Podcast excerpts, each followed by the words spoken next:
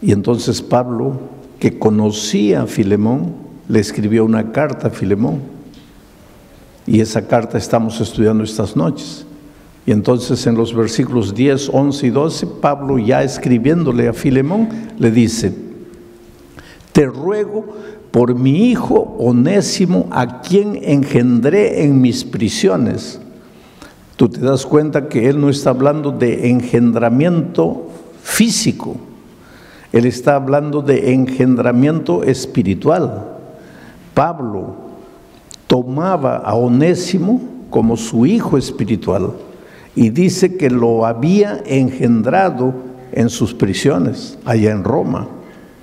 Pero ahora le escribe la carta a Filemón y le dice, te ruego por mi hijo Onésimo, a quien engendré en mis prisiones, el cual en otro tiempo te fue inútil. ¿En qué otro tiempo? Cuando Onésimo no conocía a Jesucristo. No solo te fue inútil, sino te robó. Se aprovechó de tu ausencia, se agarró lo que te pertenecía. El cual en otro tiempo te fue inútil, pero ahora a ti y a mí nos es útil. Ahora, en otro tiempo, ahora. La vida del cristiano siempre tiene su otro tiempo y su ahora, el cual vuelvo a enviarte, tú pues recíbelo como a mí mismo. Ese es el texto. Eso es historia. Pero ¿qué lecciones podemos aprender de eso para nosotros hoy? Primera lección de la noche. Te ruego por mi hijo Onésimo, a quien engendré en mis prisiones. Pablo estaba preso.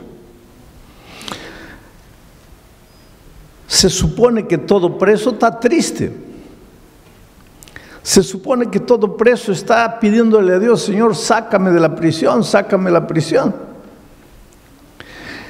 Se supone que todo preso está a punto de perder la fe.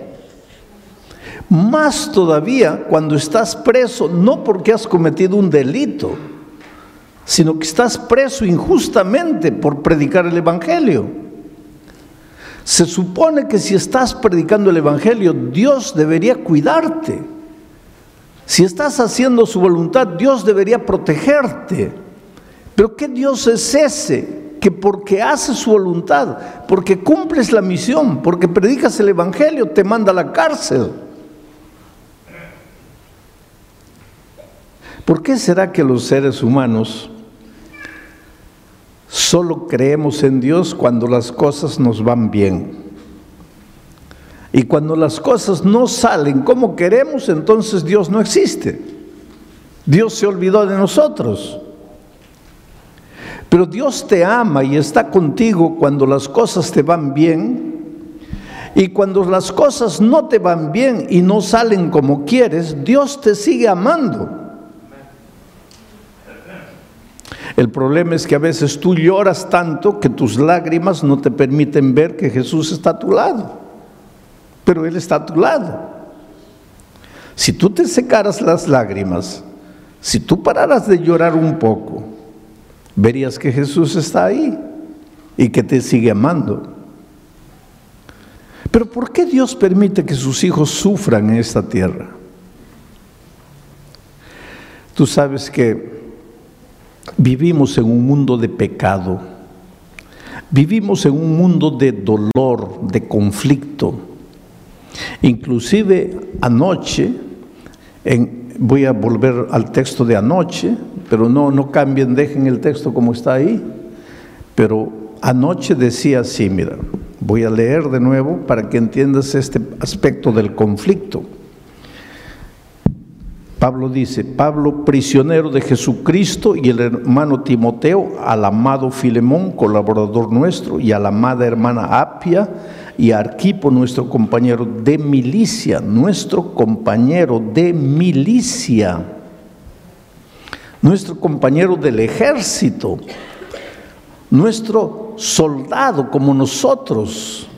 Soldados pelean, soldados están en la batalla, en la guerra y te acuerdas cuando Pablo ya estaba viejito, por segunda vez preso en Roma, y escribió su epístola a Timoteo, ya le dijo así, yo ya voy a morir. He peleado la buena batalla. ¿Por qué dijo he peleado la buena batalla? Porque la vida del cristiano es batalla. Por eso llama a Arquipo mi compañero de milicia. Porque la vida del cristiano es una lucha. ¿Por qué? Porque estamos en este mundo de pecado. El diablo te trae dolor, el diablo te trae sufrimiento. Mira, tienes que entender que nada que te hace sufrir viene de las manos de Dios. Nada que te hace sufrir.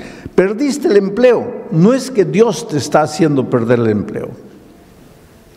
Tu hijo se metió a las drogas. No es que Dios hizo eso. Tu hogar se está destruyendo. No es que Dios quiere eso. Vino un terremoto, perdiste a un hijo. No es que Dios te mandó eso. Hubo un accidente de tránsito, tu esposa murió. No es porque Dios quiso. Nada que te causa dolor viene de Dios. Y Dios es claro cuando dice, mira los pensamientos que tengo acerca de ti. Pensamientos de amor, no de odio. Pensamientos de paz, no de guerra.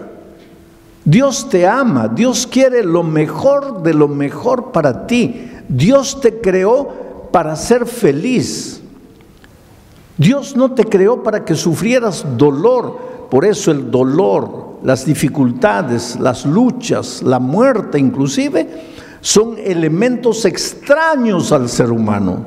Porque Dios no nos creó con vocación de dolor, con vocación de sufrimiento, con vocación de muerte. Dios nos creó para la vida. Pero infelizmente nosotros los seres humanos arruinamos todo. Y cuando digo nosotros me estoy refiriendo a Adán y Eva. Y el otro día alguien me dijo, pero pastor, ¿qué culpa tengo yo de que esos benditos ahí metieron la pata?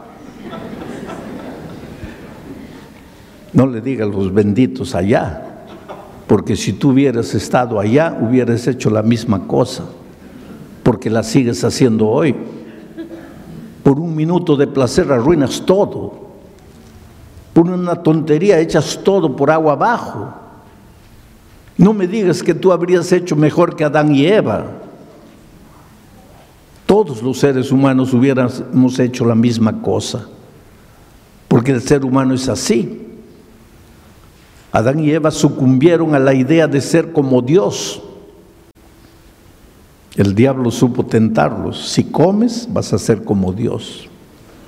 Hoy día nosotros no queremos ser el Dios de nuestro destino. No tomamos nuestras propias decisiones sin consultar a Dios para nada. Solo nos acordamos de Dios cuando ya llegó el dolor como, como consecuencia de nuestra insensatez como consecuencia de nuestras decisiones equivocadas? Pues ahí comenzó el conflicto. Nosotros le pasamos el título de propiedad de este mundo que Dios nos confió, se lo pasamos al diablo. Ahora el diablo se siente dueño de este mundo. Colocó dolor, sufrimiento, lágrimas, muerte. Nosotros vivimos en una guerra espiritual. No es de cañones, de, de fusiles, es una guerra invisible entre Cristo y Satanás. Pero esta batalla va a llegar al fin cuando Cristo vuelva. Por eso nuestra oración tiene que ser, ora, ven Señor Jesús. Pero mientras no llegue el fin, todos los días estamos en guerra. Todos los días estamos en lucha. El enemigo eh, se deleita en traer dolor a tu vida. ¿Por qué? para que tú en el momento del dolor maldigas a Dios, te vuelvas contra Dios, que pienses que Dios no te ama, que pienses que Dios te ha abandonado. Lo que el diablo quiere es eso.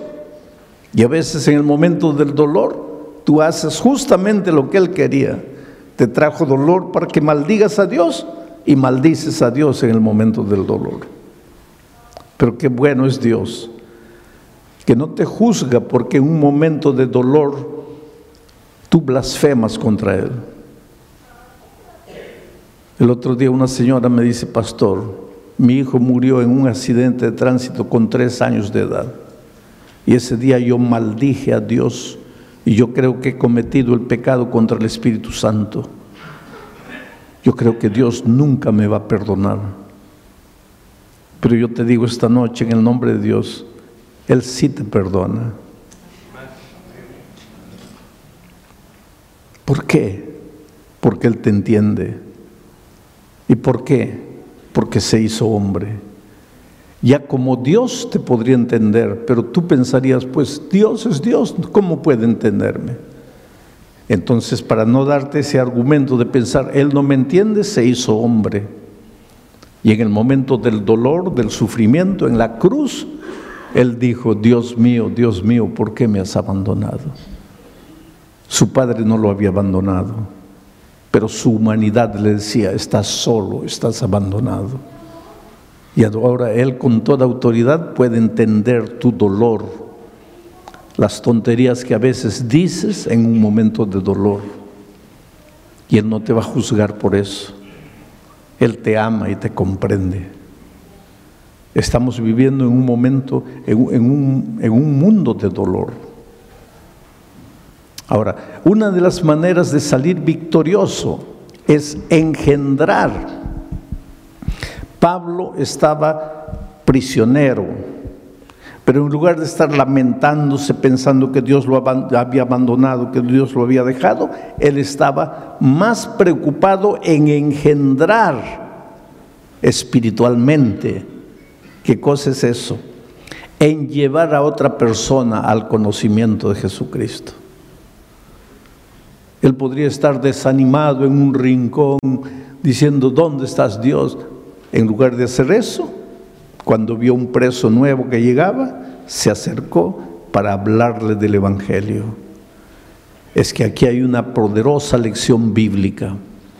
Cuando en el momento del dolor dejas de pensar un poco en ti mismo y empiezas a pensar en el otro, tu dolor disminuye porque la esperanza se apodera de tu corazón.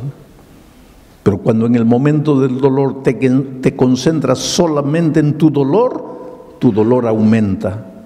Entonces hasta por disciplina, hasta por medida terapéutica, es en el dolor que tienes que tratar de hacer, de ayudar a las personas que sufren más.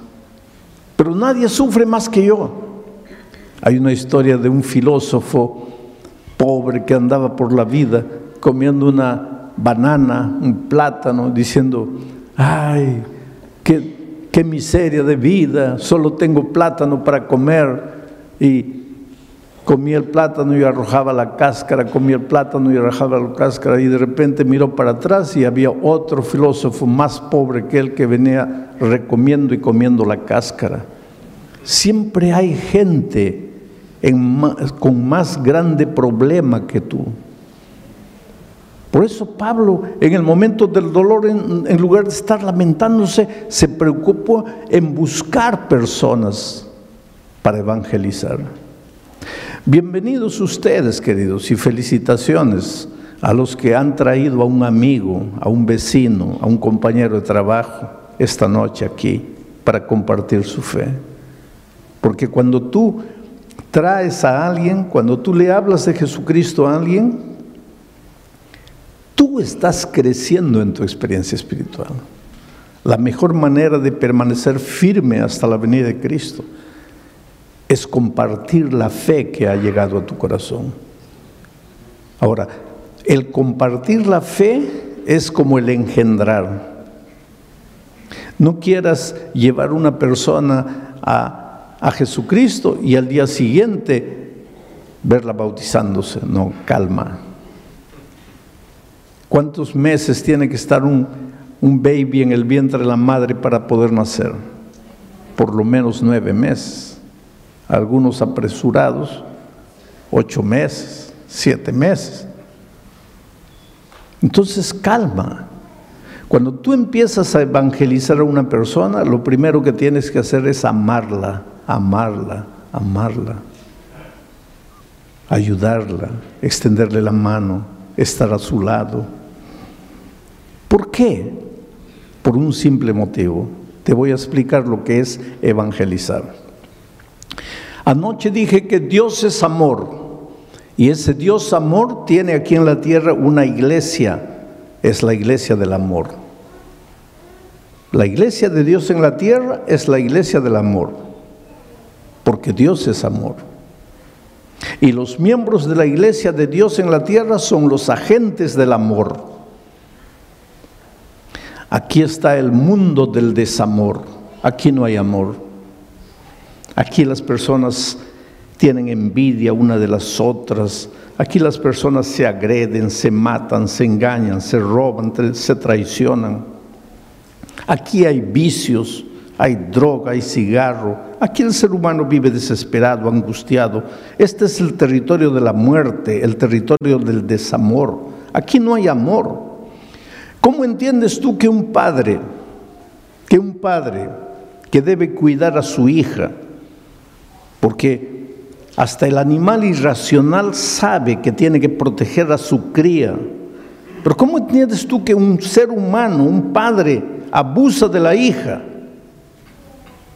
Es que aquí los seres humanos son peores que animales, porque este es el mundo del desamor, aquí no hay amor.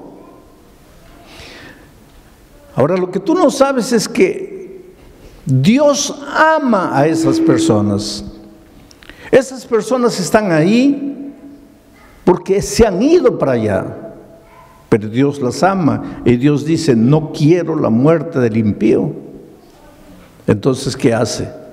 Dios envía a sus agentes del amor, que son los miembros de la iglesia del amor, y les dice, entren al mundo del desamor y amen a las personas. Y con el instrumento del amor, tráiganlas para aquí. ¿Para que cambien de religión? No, para que dejen de sufrir, porque aquí están en el reino del desamor. Dios no está preocupado en que, en que una religión bautice mucha gente y crezca, no. Dios está preocupado en que las personas que viven en el reino del desamor dejen de sufrir y pasen al reino del amor. Y el instrumento para traerlas es el amor. La gente aquí no está muriendo por falta de religión, está muriendo por falta de amor. Las personas hacen lo que hacen porque necesitan ser amadas. Y Dios envía a sus agentes del amor para llevarlas al reino del amor. Pablo entendía eso. Por eso consiguió evangelizar a Onésimo con el instrumento del amor,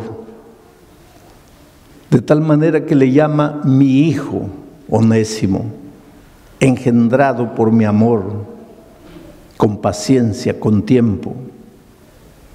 Ahora dice, este Onésimo en otro tiempo te fue inútil en otro tiempo. Esto es lo que más me impresiona del mensaje de esta noche. En otro tiempo, Pablo usa mucho la expresión en otro tiempo. Miren, por ejemplo, aquí en Colosenses, capítulo 1. Colosenses, capítulo 1, versículo 21. Miren lo que dice el texto ahí.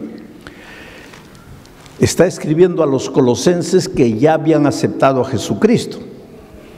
Dice, a vosotros, colosenses, yo voy a, aumentar algunas palabras para que entiendan el, el pensamiento, y a vosotros, colosenses, que habéis aceptado a Jesucristo, que eras en otro tiempo, erais en otro tiempo extraños y enemigos en vuestra mente, haciendo malas obras ahora os ha reconciliado en otro tiempo. Nuestra vida está dividida en el ahora y en el otro tiempo. ¿Quién eras tú en otro tiempo cuando no, no conocías a Jesucristo? Algunos tal vez esta noche todavía están en su otro tiempo, todavía no, han encontrado su ahora, porque todavía no han encontrado a Jesucristo, porque todavía no han aceptado a Jesucristo, porque Jesús marca la diferencia entre lo que eras en otro tiempo y lo que eres cuando aceptas a Jesucristo. En otro tiempo, tú no puedes hacer nada para, para remediar el pasado. Yo estaba el otro día en una prisión en México y cuando estaba saliendo, porque los guardias me habían prohibido hablar con los presos, acercarme a los presos, había un corredor ahí, pero un muchacho de unos 20, 21 años, llorando levantaba la mano y decía, pastor, pastor, ¿qué hice con mi vida, pastor? ¿Qué hice con mi vida? Y yo sin parar le dije, hijo, no te preocupes, ¿qué hiciste con tu vida? Preocúpate, ¿qué vas a hacer con tu vida? Lo que pasó, pasó en otro tiempo. Eras inútil, dice Pablo. Te servías a ti mismo, servías a la carne, servías a los placeres de este mundo. Y eso solo te provocaba dolor, angustia, desesperación. ¿Qué cosa buena hizo el alcohol en tu cuerpo? ¿Qué cosa buena hizo el cigarro en tu cuerpo? ¿Qué cosa buena hizo la promiscuidad en tu cuerpo? En otro tiempo, ¿qué cosa ganaste? ¿Qué cosa construiste? Vivías en otro tiempo. Tu vida empieza cuando conoces a Jesucristo. Entonces pasas a ser útil, porque en otro tiempo vivías como extraño, dice, mira, en otro tiempo erais extraños, enemigos en vuestra mente, extraños, enemigos en vuestra mente. Un ser humano con mente enemiga es un ser humano con mente violenta. ¿Y por qué tiene mente violenta? porque no se entiende a sí mismo. El otro día un hombre me decía, pastor, yo, yo vivo un conflicto. Yo amo a mi esposa, amo a mis hijos. Le digo, ¿y ese es conflicto? No, pastor, el conflicto está en que yo los golpeo. Yo pego a mi esposa, yo pego a, mi, a mis hijos, pero yo los amo, pastor. Ahora, si yo no los amara y los golpeara, tendría lógica, pero yo los amo. Entonces, ¿por qué los trato mal? Porque tienes mente enemiga y no te das cuenta de eso. ¿Por qué sabes que la droga te está arruinando y te metes? Porque tienes mente enemiga, te quieres autodestruir a ti mismo. ¿Por qué sabes que el alcohol más tarde o más temprano va a acabar con tu hígado y lo sigues consumiendo? Porque tienes mente enemiga. No, no estás en paz contigo mismo. No eres feliz. Yo estaba predicando en el Estadio Nacional de Lima. 45 mil personas llenando el estadio hace años, en los tiempos del presidente Fujimori en los tiempos terribles del terrorismo. Y una noche de junio, una noche fría, un hombre con gorro, con bufanda, con lentes oscuros en la noche, se acerca de mí y dice, pastor,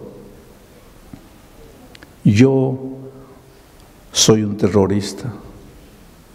Yo no entré aquí para escuchar la predicación. Yo entré aquí porque nosotros estamos en todos los lugares. ¿Y sabes lo que me dijo? Yo no soy malo, pastor. Yo soy un soñador. Yo sueño con un país mejor, con un Perú libre, con un Perú sano. Pero yo sé que para construir ese nuevo Perú hay que acabar con el Perú podrido. Por eso mis manos están manchadas de sangre. Por eso he matado gente. Esos movimientos, ese movimiento Sendero Luminoso hizo tanto daño al país. Entraban en poblaciones enteras, mataban hombres, mujeres, niños. ¿Para qué? Para que cuando llegaran al otro pueblo ya no les opusieran resistencia, habiendo escuchado la masacre del otro pueblo. Y este hombre ahora frente a mí decía, mis manos están manchadas de sangre. Yo he hecho todo eso que he hecho porque soy un soñador, porque quiero un Perú mejor, una nueva sociedad. Pero llorando me dijo, pastor, anoche, cuando usted predicó, entendí que toda la sangre que es necesario ser derramada para construir un nuevo, una nueva sociedad ya fue derramada en la cruz del Calvario. Pero ¿qué quiere usted que haga ahora con mis noches de pesadilla? Cuando sueño con gente inocente pidiéndome que por piedad no las mate y yo las maté. Oh pastor, para mí no hay perdón. Para mí no hay salvación. Yo estoy perdido. A lo largo de mi vida he encontrado gente así, que mira su historia, mira su pasado y dice, pastor, usted dice que Dios me ama porque no conoce mi vida. Si conociera mi vida, usted no diría que Dios me ama. Un día estaba saliendo de un estadio en San Pablo después de la predicación y un joven me alcanza y me dice, pastor, si usted supiera quién soy yo, usted no diría que Dios me ama. ¿Y quién eres tú? Yo soy un homosexual, pastor. Pero Dios te ama, hijo. No, pastor, usted no ha entendido nada. ¿Qué no ha entendido? Yo soy un hombre que se acuesta con otro hombre. ¿No le da asco eso? Sí, a mí me puede dar asco. Pero yo no te estoy hablando de mi amor humano, mezquino, egoísta. Yo te estoy hablando del sublime amor de Jesucristo.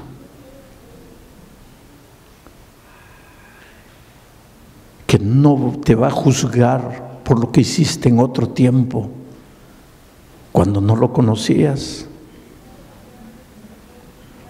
¿Te acuerdas de la parábola del hijo pródigo?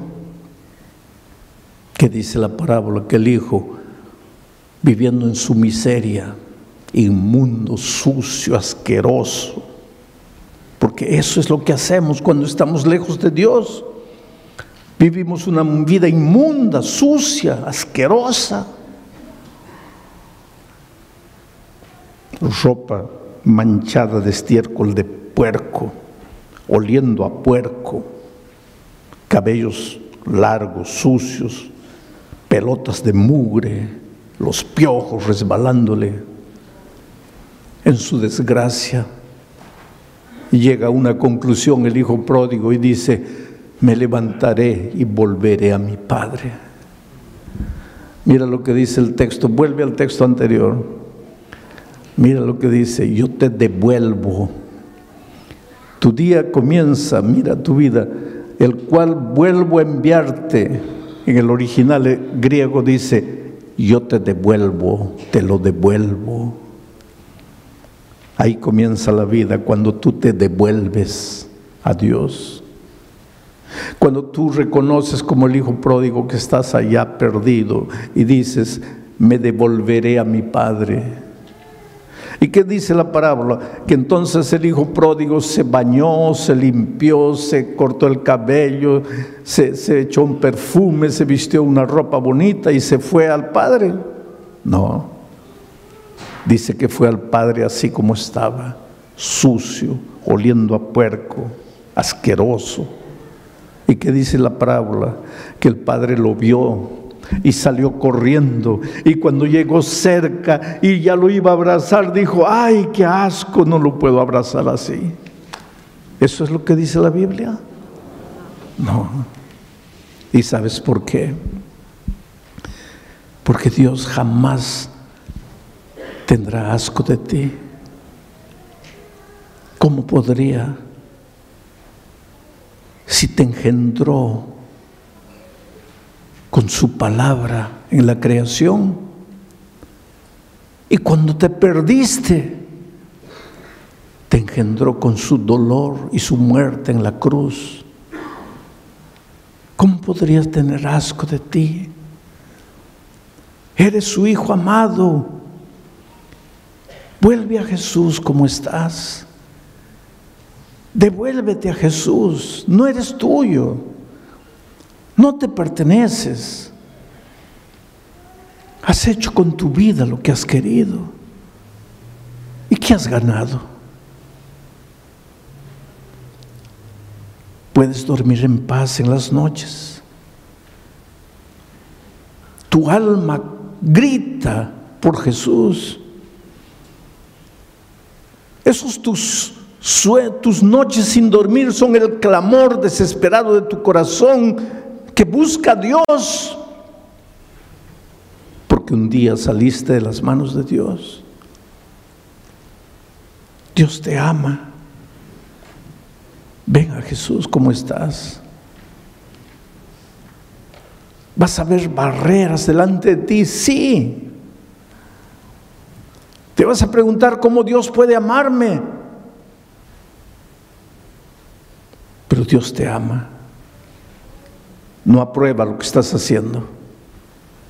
No hay comunión entre Dios y el pecado. Dios no puede aprobar lo que estás haciendo, pero Dios te ama. Conocí un muchacho en una de las circunstancias más tristes de la vida. Estaba predicando en un teatro de ópera de cinco pisos tenía que mirar arriba porque la galería estaba así para arriba. Terminé de predicar, estaba en el camarín esperando el momento de volver. Cuando se abrió la puerta entró una cama. Ya me habían contado la historia de este muchacho. Era tetrapléjico, del cuello para abajo no podía mover nada solo movía la cabeza. Había nacido y crecido en la iglesia. Por esas cosas de la vida se fue cuando fue a la universidad. Un día llegó a la casa y dijo al papá, a la mamá, miren, a partir de hoy no me hablen más de religión. Yo tengo mis propias, convicciones. Y si yo los respeto a ustedes, lo mínimo que espero de ustedes es que me respeten a mí. No quiero iglesia, no quiero Biblia, no quiero Dios, no quiero nada. Y pues ahora comenzó a vivir sin Dios, libre. Cuando tienes salud, cuando tienes vida, cuando tienes juventud, pues ¿para qué quieres libertad? Te vas.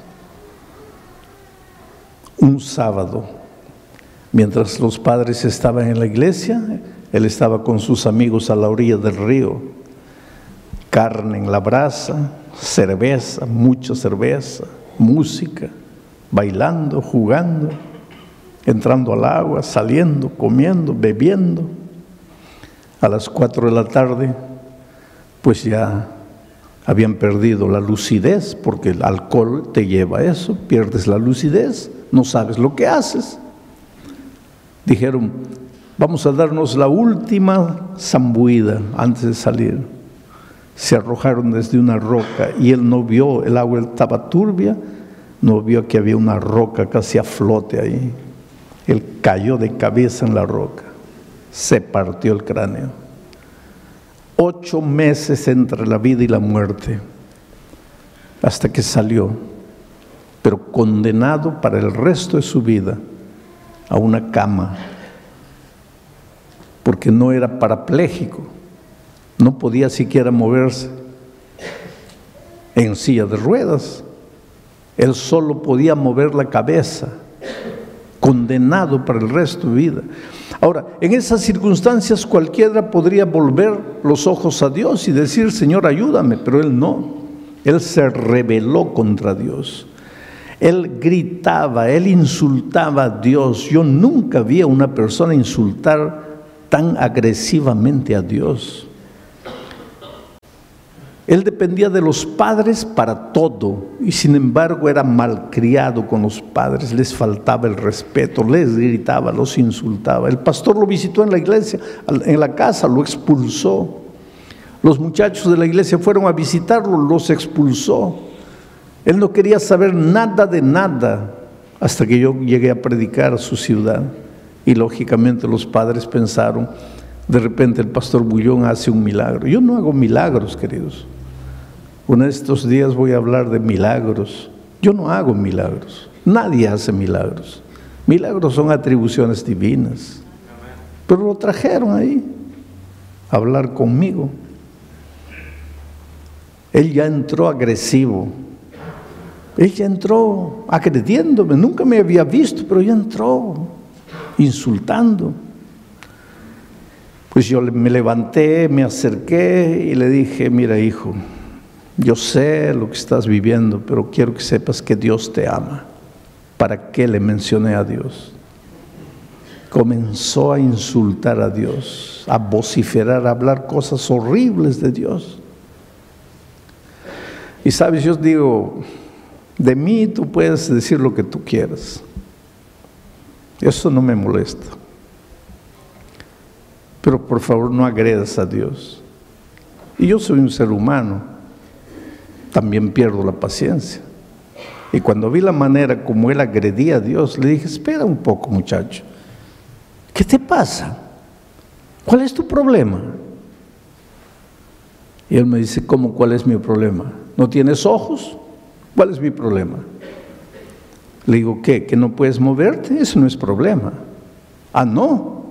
No. ¿Quieres cambiar conmigo? ¿Quieres quedarte aquí? No.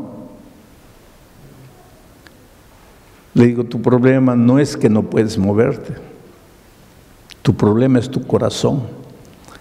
Tu corazón lleno de veneno, de odio, de rencor. Por más que te duela, te voy a hacer algunas preguntas. ¿Qué te hizo Dios para que lo insultes? ¿Te empujó al río? ¿Qué te hicieron tus padres para que los trates mal? ¿Fueron ellos que te metieron el alcohol contra tu voluntad? ¿Contra quién deberías estar molesto? ¿Por qué agredes a las personas? Tu corazón está lleno de veneno y sabes lo peor ese veneno, ¿tú crees que me hace mal a mí? Ese veneno te envenena solamente a ti. Vas a morir envenenado por tu propio veneno, a no ser que un día levantes los ojos a Dios y le pidas que arranque el veneno de tu corazón. Ese hombre comenzó a gritar desesperado y a agredir a los padres. ¿Para qué me trajeron aquí? Yo les dije que no me trajeran. No quiero ver a este hombre, sáquenme de aquí. Y se lo llevaron. Pasaron seis, siete años. Volví a esa misma ciudad para predicar en ese mismo teatro. Terminó la predicación, yo estaba allá atrás en el camarín y de repente la puerta se abre y entra de nuevo la cama. Y me levanté, pensé, ahora todo se va a repetir. Pero él venía con una sonrisa en el rostro. Y me dice, pastor, no tenga miedo que no le voy a hacer nada. Y llegó cerca. Y me dice, pastor, yo vine solo a pedirle perdón. Porque la última vez que usted estuvo aquí, yo fui malcriado con usted. Pero le voy a contar mi historia. Esa noche, cuando me llevaron de vuelta a la casa, después de muchos años, por primera vez oré, conversé con Dios. Pero ¿sabe para qué? Le dije, Dios mío, si, es, si existes, mata a ese hombre. No tiene corazón, no tiene compasión. ¿Cómo es capaz de decirme las cosas que me ha dicho? Y pastor, todos los días yo le pedí a Dios que le ocurriera un accidente de tránsito, que usted muriera, que lo dejara como a mí, para que usted entendiera lo que yo estaba sintiendo. Pero su voz no salía de mi oído. Tu corazón está lleno de veneno y ese veneno no le hace mal a nadie, solo a ti. Te va a acabar matando, a no ser que tú un día le digas a Dios, arranca el veneno en mi corazón. Pastor, pasó un año. Un año después, en medio de la noche oscura, comencé a llorar a gritos. Y dije, Dios mío, ese hombre tiene razón. Mi veneno no le hace mal a nadie, pero me está matando a mí. Por favor, ten compasión de mí. Arranca este odio de mi corazón, arranca el veneno de mi corazón. Oh pastor, lloré, lloré, lloré y me quedé dormido. A la mañana siguiente me desperté y escuché que los pajaritos cantaban. Los pajaritos cantaban todos los días, pastor, pero yo no los oía. Me di cuenta que el sol brillaba, el sol brillaba todos los días, pero yo no lo veía. Ahora de repente me di cuenta que yo estaba vivo, pastor. Es verdad que no podía mover mi cuerpo, pero estaba vivo. Y comencé a decir, Señor, gracias, estoy vivo. Ya pasaron años, pastor. En este tiempo todo, he traído 20 personas para Cristo. Le digo, pero ¿cómo? Me dice, pastor, los jóvenes de la iglesia me llevan al barrio rojo de la ciudad, donde está la prostitución, las drogas, los jóvenes cantan con una guitarra. Yo ahí en la cama y toda la gente se acerca. Y después yo predico. Solo que yo cuento mi experiencia. Yo digo quién era y les digo, ¿quieren ustedes llegar a mi situación? ¿Por qué no se entregan a Jesús? ¿Por qué no se rinden a Jesús? Y pastor, he logrado traer a Jesucristo 20 personas. Y me dice, y he aprendido a pintar. Y he pintado un cuadro que quiero regalárselo. Digo, pero ¿cómo pintas si no mueves nada? Y él me dice, pastor, eso es lo que yo pensaba. Pero hay algo que usted no se ha dado cuenta. Yo muevo la cabeza. Y he aprendido a pintar con mi boca. Con la boca agarro el pincel. Con la boca agarro el pincel y mojo en la tinta y pinto y me trajeron el cuadro. Interesante ese cuadro. Cinco figuras. Aquí había un monstruo con cuernos y rabo. En la siguiente figura el monstruo ya no tiene cuernos pero tiene rabo. En la otra figura el monstruo ya no tiene ni cuerno ni rabo. Y finalmente el monstruo ya no es monstruo, es un príncipe, pero está al pie de la cruz del Calvario. Y él me dijo, pastor, ese allá soy yo cuando lo conocí a usted. Este aquí soy yo, pero ahora transformado por el amor de Jesús. Entonces yo me acerqué de él y le dije, hijo, estás curado. Tal vez en esta tierra nunca andes, pero ese es un detalle. Estás curado. Sabes que yo conozco gente que tiene piernas, tiene brazos y dice, quiero morir. Y conozco a este muchacho que no tiene pierna, no tiene brazo. Y todas las mañanas dice, Señor, quiero vivir, quiero vivir. ¿Cuál es la diferencia? Cristo. Él fue engendrado en el dolor de Jesús. Ahora, con todo esto, volvamos a leer el texto. Te ruego por mi hijo Onésimo, a quien engendré en mis prisiones el cual en otro tiempo, cuando no conocía a Cristo, era un inútil, pero ahora a ti y a mí nos es útil. Yo te lo devuelvo, pues recíbele como a mí mismo. Oh querido, en otro tiempo, ese tiempo pasó para ti. Por eso la Biblia dice, hoy es el día de buena nueva es el día de salvación. Esta noche te quiero hacer una invitación, porque eres precioso para Jesús, porque desde que estabas en el vientre de tu madre, Dios ya tenía un plan para ti. Ese plan nunca se cumplió porque no conocías la palabra de Dios, pero ahora el Evangelio llegó a tu vida. Ahora otro tiempo es otro tiempo. Hoy puedes nacer de nuevo entregándole el corazón a Jesús.